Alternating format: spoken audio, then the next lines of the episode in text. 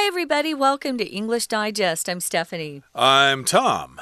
Hey, have you ever had the experience where you're in this situation and suddenly it feels like you've been there before?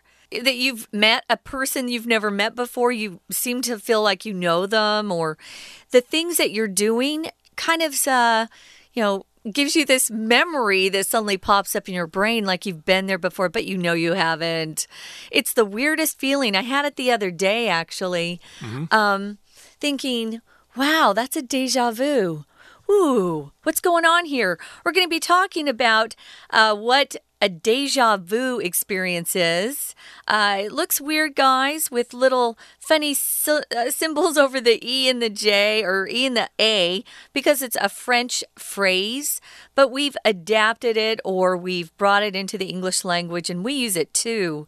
And we're going to talk about, you know, what's actually going on in our brains at least scientists think that th this is happening when we experience those really weird moments where you feel like, ooh, this seems familiar, but you've you're pretty sure you've never had the experience before. Uh, yeah, not everybody has this experience. I have had this experience myself many yeah, times. Me too. Uh, at first, I kind of thought it was something weird going on. There's something mysterious going on. Maybe I have extra sensory perception or something like that. Yeah. But I heard an explanation later in college, uh, which made some sense. But uh, I'll try to mention that and other explanations.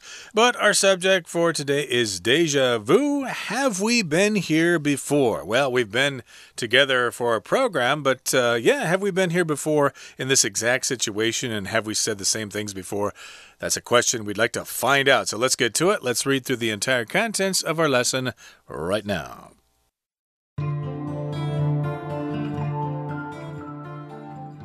You're going about your day as usual, doing chores or chatting with a friend.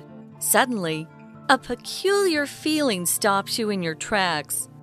Though you're sure that you've never experienced this moment before, everything about it feels bizarrely familiar. Even the words you've just said seem to be from an earlier time.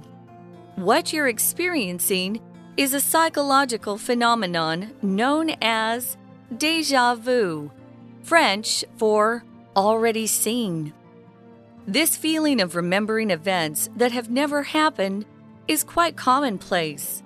60 to 70% of people report experiencing deja vu.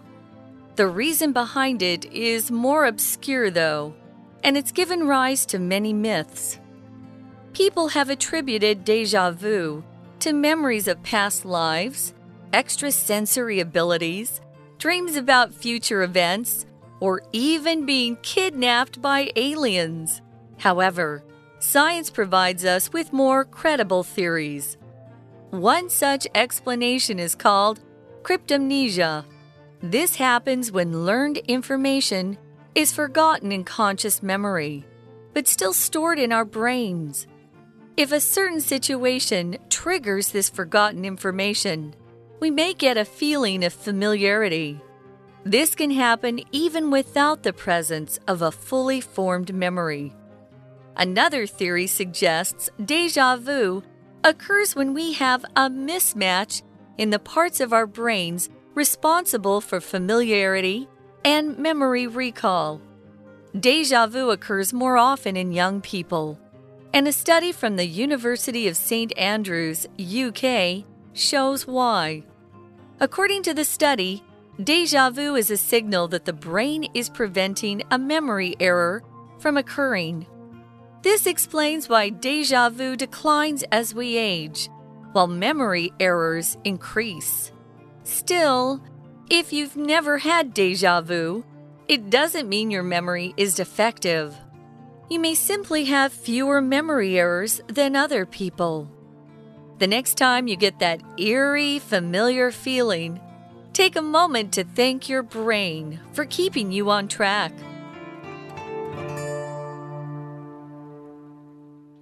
Okay, let's do it, everybody. Let's discuss today's uh, subject.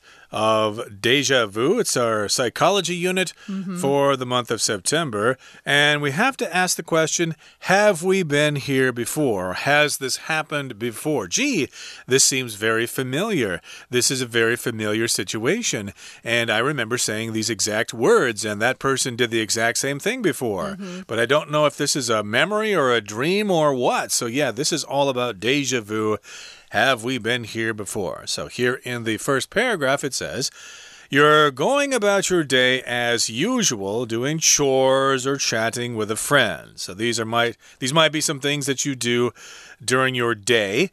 Uh, it's a typical, ordinary, everyday day, and you're going about your day just like you always do. You're doing chores, you know, getting up and washing the dishes and getting ready for school and stuff like that. So you're doing your chores, or you might be chatting with a friend, uh, maybe on the phone. So, yeah, these are things that you're doing, but then suddenly a peculiar feeling stops you in your tracks. Yeah, something weird happens. You have this feeling, and it's very unusual, and it stops you in your tracks. It kind of uh, makes you stop and think, gee, something weird is going on. That's because it's a peculiar feeling. So here we've got the word peculiar, and that just means unusual, strange. It's just not something that happens every day. Yeah, it's a little odd, a little bizarre. Yeah. Uh, sometimes you can actually use this word to describe a feeling if you're not feeling totally well. You know, maybe your stomach uh, has sort of a peculiar feeling. You can use it that way too. And to stop in one's tracks just means something odd's happened. So you stop or you you immediately start uh, you know examining or thinking about something stops you in your tracks if something stops you in your tracks it just means it surprises you uh, you know you can't just go ahead and do what you were doing um, you're either surprised or you're curious or something is going on that's weird, so you stop and think about things. So, though you're sure that you've never experienced the moment before, everything about it feels bizarrely familiar. I think that's a good way to um, describe what a deja vu feels like. It does feel familiar, but in a weird way because you're thinking, well, I've never done this before. Why does it feel like a memory to me? Um, notice this sentence, guys. Though you're sure that, that here is one of those optional uses of that. You could remove that and it would still be a correct sentence. Though you're sure you've never experienced this moment before is absolutely correct. So know that that sometimes you absolutely need it, sometimes you don't. Here you don't. Right, so you know for sure that this has not happened to you before, but still it feels like a memory. It yeah. feels like it has happened before. Yes, I seem to remember being in this situation and that person moved that particular way or said that thing, but I know it really didn't happen before, but yet it feels like a memory. Mm -hmm. So even the words you've just said seem to be from an earlier time. Like I just said, someone says something mm -hmm. or you say something and you realize, gee, I'm very sure I said that before, or I'm very sure that other person said that before, even though you know in your heart that you didn't say those words before. It can't be possible. But uh, yes, the words you've just said, they do seem to be from an earlier time, maybe from yesterday, maybe from last week, maybe from 20 years ago. Right, could be. So, uh, what you're experiencing is a psychological phenomenon. So, this is kind of how we're describing what a deja vu is. Psychological just means related to the mind. Um, if you study psychology, you might end up being a psychologist. If you go on to get an MD, a medical license, a medical doctor, or a PhD, uh, someone who uh, is really an expert at the mind. Um, so a phenomenon just means something that we uh, don't quite understand, something a little weird about our world. So sometimes we'll use this word when we're not quite sure what's going on. So, yeah, psychological phenomenon, and they've given it a name deja vu, which is French, as I mentioned earlier, for already seen. Yep, it's a French term, and that's what it means in French. So, hey, you've got a head start on French. You already know a term if you want to study French someday. Mm. Deja vu. Now, this feeling of remembering events that have never happened is quite commonplace. And commonplace is basically the same thing as common. It just happens to a lot of people all the time. Mm -hmm. It's not unusual. If you have deja vu, don't think you're crazy or anything like that because it happens to all sorts of people. And it's a psychological phenomenon. It does not mean you're crazy. It does not mean you're going bonkers or losing all your marbles.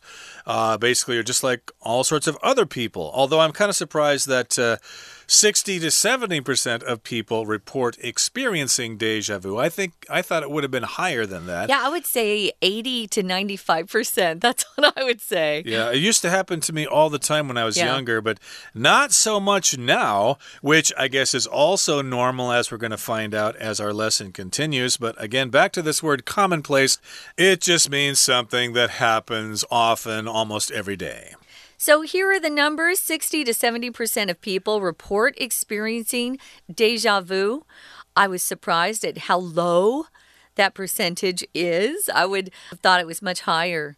Or maybe people don't want to, to admit it because it feels weird. I don't know. Hmm, but uh, yeah. I actually, when I'm going through one of these deja vu moments, I typically will mention it to, you know, whoever I'm you know, talking to or um, experiencing that moment with, I'm like, ooh, weird. I just had a deja vu. That's what I'll say.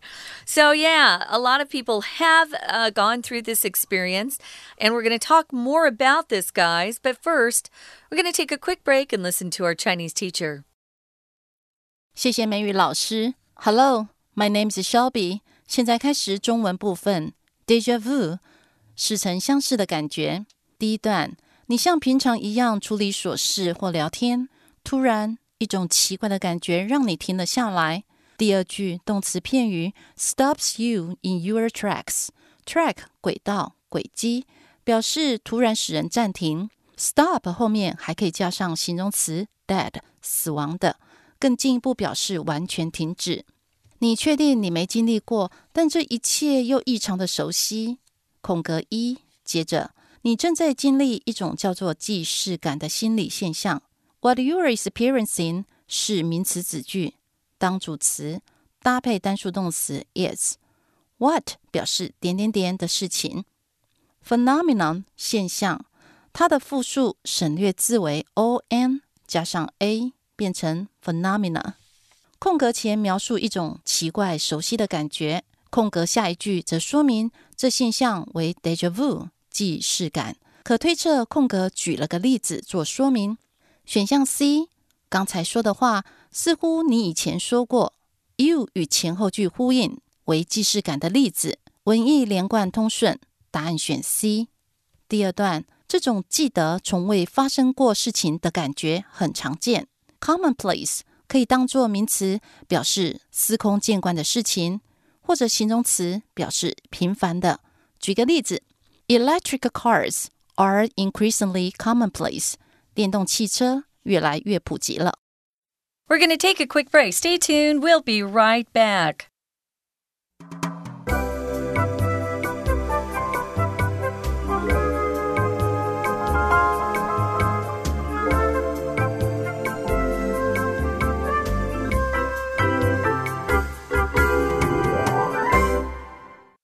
Okay, let's continue with our lesson.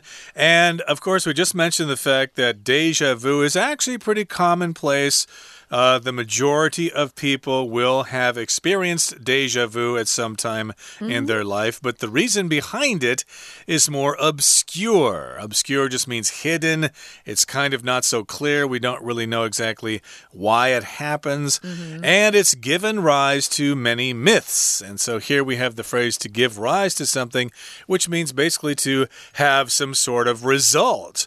Uh, there's a cause and effect relationship. So because this happens, people are going, wow, that's pretty bizarre. Hey, why is that happening? What's the reason for that? Is it some kind of magic? Is a God trying to talk to me or something like that? So, yes, indeed, it has caused lots of myths to come about. Right. So people have attributed deja vu to memories of past lives. I guess people who believe in reincarnation uh, probably fall into this category.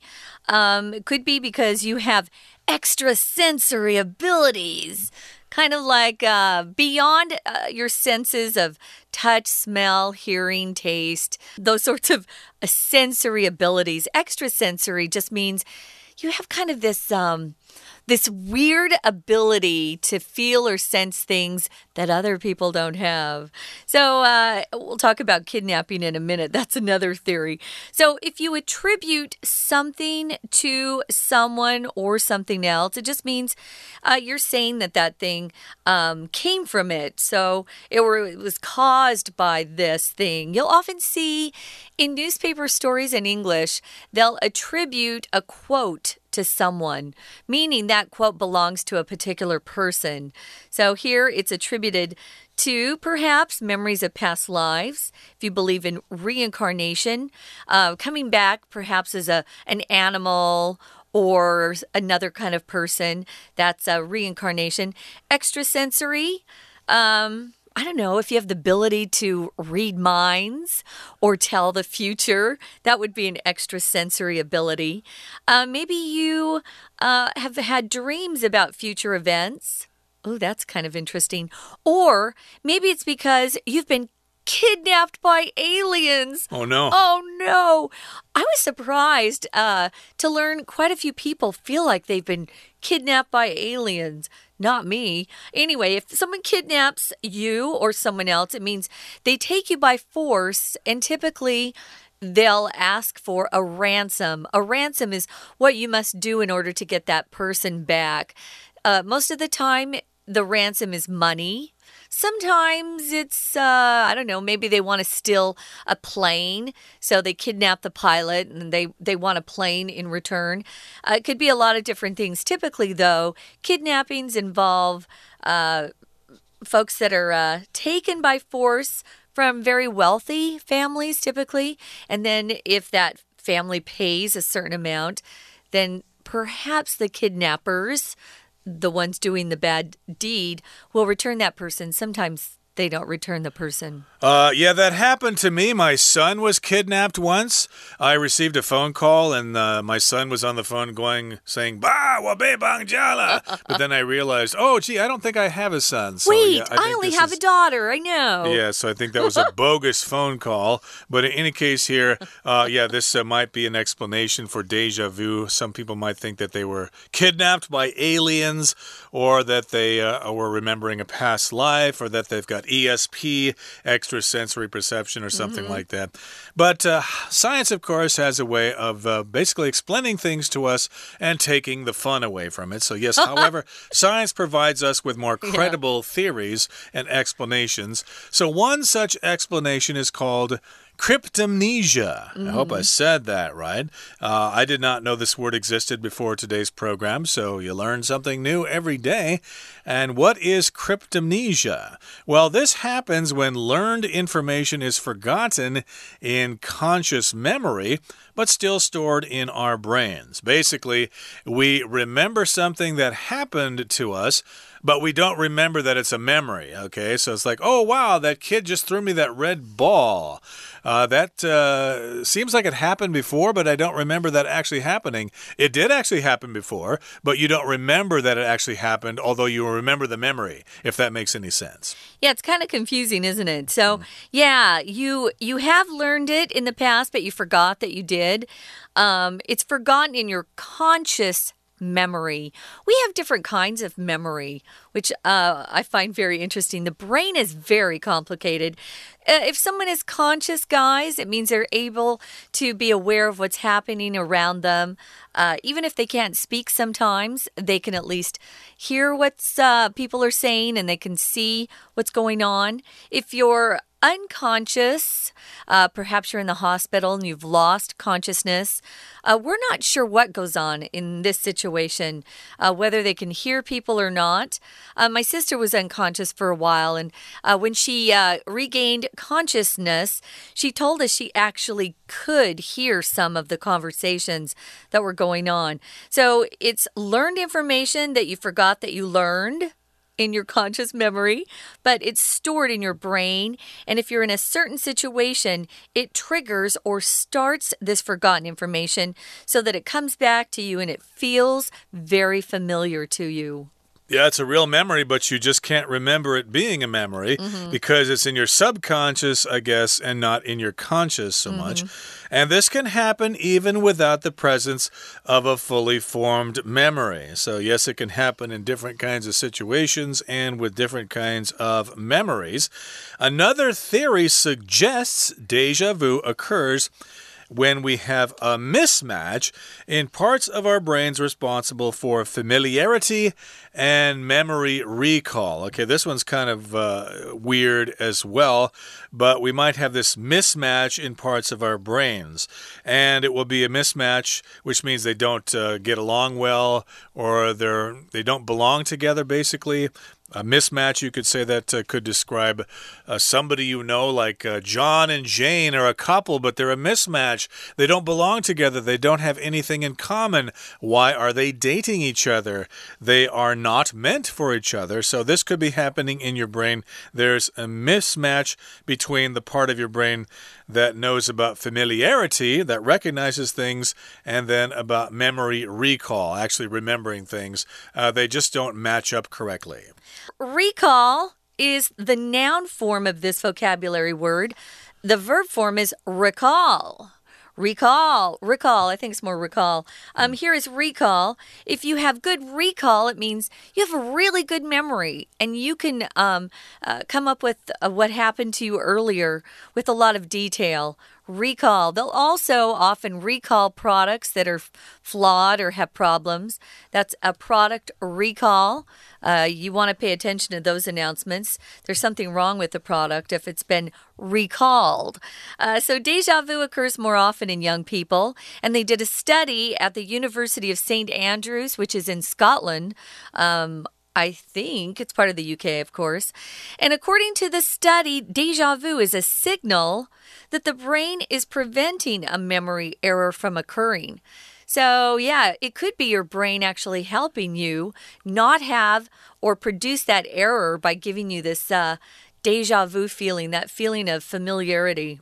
Uh, I guess that sounds like the brain is repeating the memory just to make sure you don't forget it.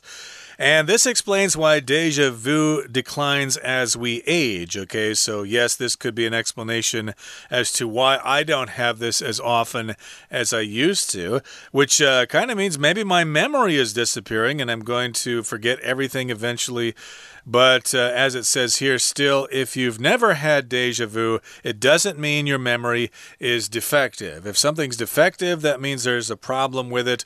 Uh, if you uh, order something uh, online and it comes in the mail and it doesn't work, you say, Oh, this thing is defective. I'm going to send it back and get a new one. Yeah, it's got some flaws in it. It's got problems uh, that you don't want to have, so you want to return it.